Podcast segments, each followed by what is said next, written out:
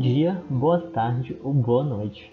Sejam bem-vindos a mais um episódio do Navegando na Ciência, podcast produzido pelo grupo PET Biologia UFC e que aborda temas diversos dentre as três grandes áreas da biologia: meio ambiente, saúde e biotecnologia. Meu nome é Felipe Amaral, sou bolsista do PET Biologia UFC e o episódio de hoje foi produzido por mim e pelo petiano Eduardo Melo. Então, gente, no episódio de hoje a gente vai conversar um pouco sobre um tema que é muito importante, muito relevante, mas que pouca gente conhece e sabe muito bem como que funciona. Nós vamos falar sobre bioprospecção. Para isso, nós convidamos a professora Ana de Fátima, professora do Departamento de Biologia da UFC. Oi, professora, seja bem-vinda ao Navegando na Ciência. Nós agradecemos a sua presença aqui com a gente no episódio de hoje. Agradeço em nome de todo o grupo, em nome de todo o PET Biologia UFC. E a senhora pode ficar à vontade para se apresentar, por favor. É, inicialmente, eu gostaria de agradecer o convite por participar do Navegando na Ciência, uma iniciativa louvável do PET Biologia. Meu nome é Ana de Fátima, eu sou doutora em Bioquímica, lotada no Departamento de Biologia da UFC, onde leciono há 35 anos. Na verdade, me aposentei no final de 2020 e retornei agora para concluir orientações pendentes de mestrandos e doutorandos. Então, professora, para a gente começar, a senhora poderia falar um pouco sobre como foi sua trajetória acadêmica, para que a gente possa entender como que a senhora chegou a ser professora de fato da Universidade Federal do Ceará e como que foi esse processo da senhora começar a pesquisar na área da bioprospecção. Quanto à minha trajetória acadêmica, eu sou formada em farmácia e durante a minha vida estudantil eu tive a oportunidade de ser bolsista de iniciação científica, onde os estudos focavam em toxicologia. No entanto, é, farmácia, além de focar em análises clínicas e toxicológicas, foca também em alimentos e medicamentos. Assim, eu segui e fui fazer mestrado em nutrição na Universidade da Flórida. Quando eu retornei, houve concurso no departamento de biologia e fui aprovada para lecionar Biologia Geral a vários cursos do Centro de Ciência, dos Ciências Agrárias, Ciências da Saúde e até da Tecnologia. Depois de quatro anos, eu me afastei para cursar doutorado na Universidade de Aberdeen, na Escócia. E ali me aprofundei em estudos bioquímicos, mais especificamente estudando o mecanismo de ação de compostos tóxicos presentes nos alimentos. Quando eu retornei, passei a lecionar a disciplina de Fisiologia Animal Comparada, baseada na minha experiência de fisiologia de modelos animais. Tanto no mestrado quanto no doutorado, eu trabalhei com roedores. Na pesquisa, eu comecei a fazer prospecção sobre novas fontes de alimentos, sempre trabalhando com animais de laboratório. Era início do, da década de 90, quando as epidemias de dengue começaram a surgir. Então, o governo começou a lançar editais de fomento à pesquisa cobrindo a temática. Iniciamos então estudos de bioprospecção, inicialmente em algas marinhas e depois em plantas da caatinga. Procurávamos compostos que tivessem ação inseticida, quer fosse ovicida ou larvicida. Assim, ganhei muito aprendizado sobre a biologia, sobre a fisiologia do Aedes aegypti. Fizemos um bom levantamento de espécies da família Fabácea que tivesse algum potencial alimentício e também inseticida. Depois de ter orientado vários estudantes de graduação nos seus respectivos trabalhos de conclusão de curso, e depois de ter aumentado a minha produção científica, eu pude orientar no programa de pós-graduação em bioquímica e segui a linha de bioprospecção de novas fontes de alimentos e inseticidas, mas focando quase sempre na família Fabácea. Mais recentemente, me convidaram para participar também do programa de pós-graduação em Sistemática, Uso e Conservação da Biodiversidade, também focando na linha de bioprospecção, orientando pós-graduandos e ministrando disciplinas.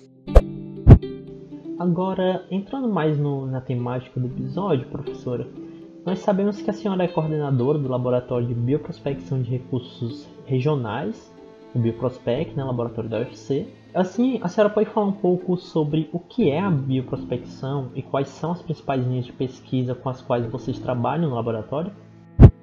Os objetivos de quem faz bioprospecção é estudar, fazer levantamento, descrição, mostrar a utilização de biomoléculas, como também a aplicação das mesmas na resolução de problemas taxonômicos e ambientais.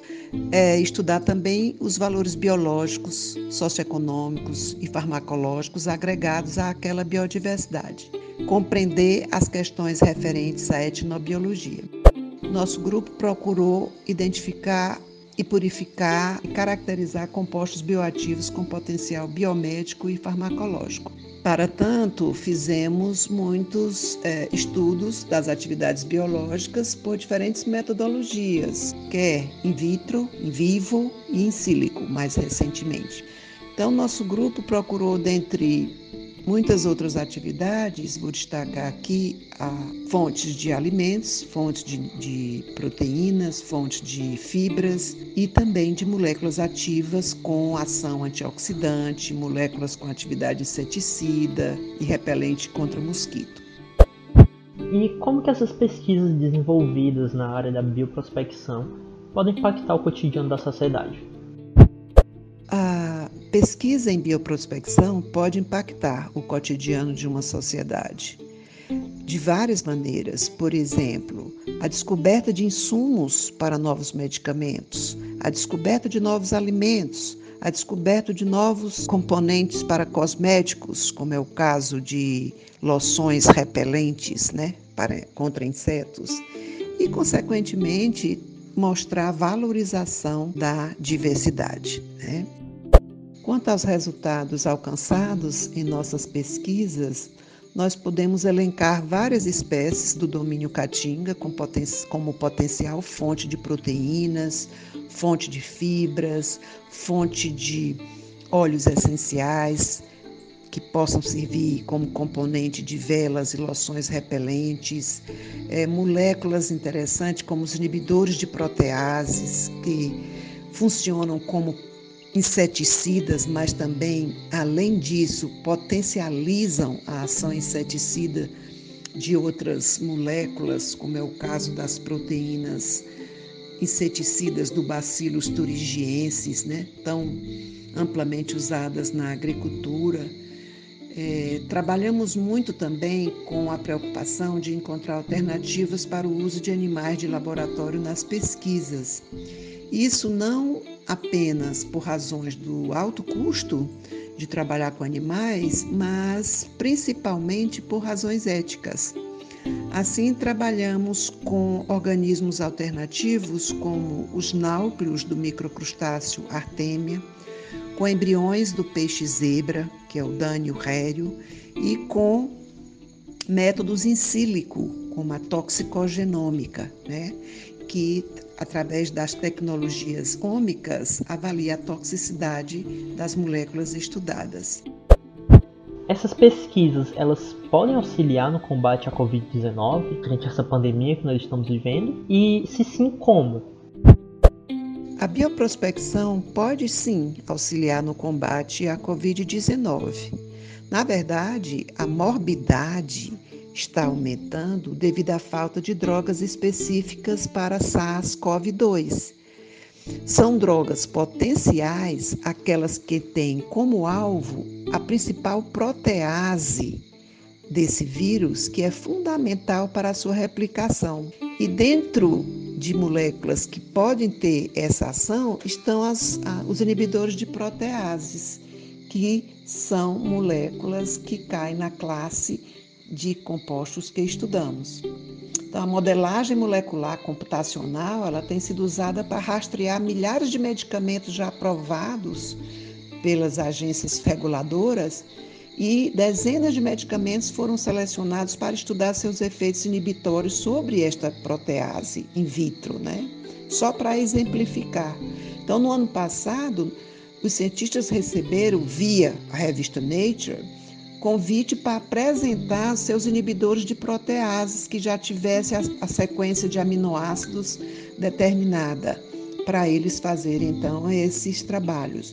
Nós, na ocasião, não pudemos enviar porque os inibidores de proteases que estávamos trabalhando não caía dentro da classe que é mais específica para a protease do SARS-CoV-2. É, e daí, professora, que se faz muito importante a valorização da ciência, né? Que infelizmente ultimamente é, está sendo bem desvalorizado com ação negacionista também. Se fosse mais valorizado, seria, como a senhora falou, é, mais fácil o desenvolvimento dessas pesquisas para auxiliar no combate da Covid-19. E, enquanto cientista, professora, quais são as suas principais inspirações? É, quanto às minhas inspirações, meus orientadores, quer da graduação, quer das pós-graduações, foram sempre fonte de muita inspiração para mim, pelo entusiasmo, seriedade, pela ética que passaram.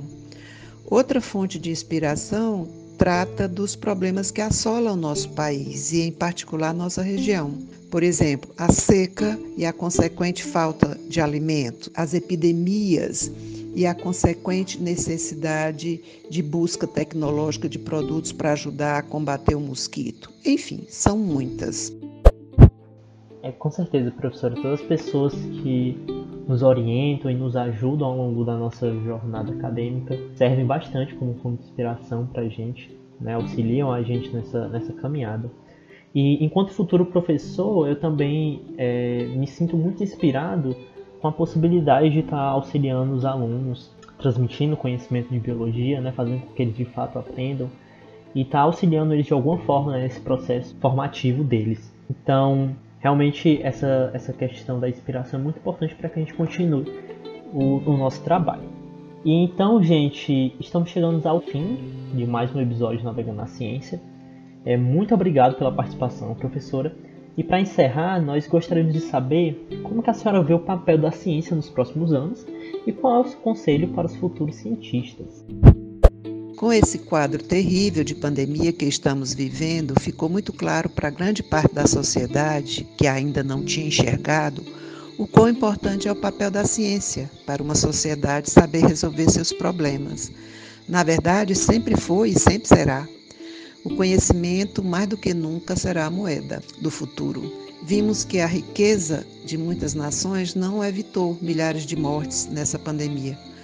Mas o triunfo virá das vacinas, dos estudos epidemiológicos, de saber o que de fato pode frear uma pandemia como essa e outras que porventura virão.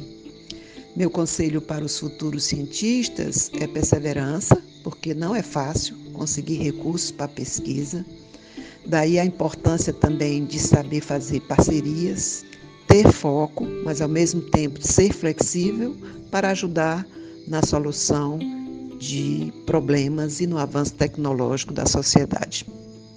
Muito obrigada.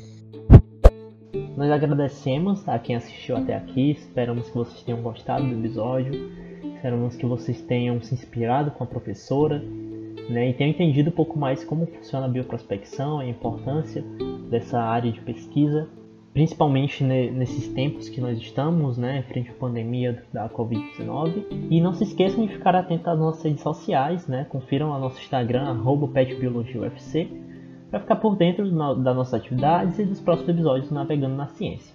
Até mais!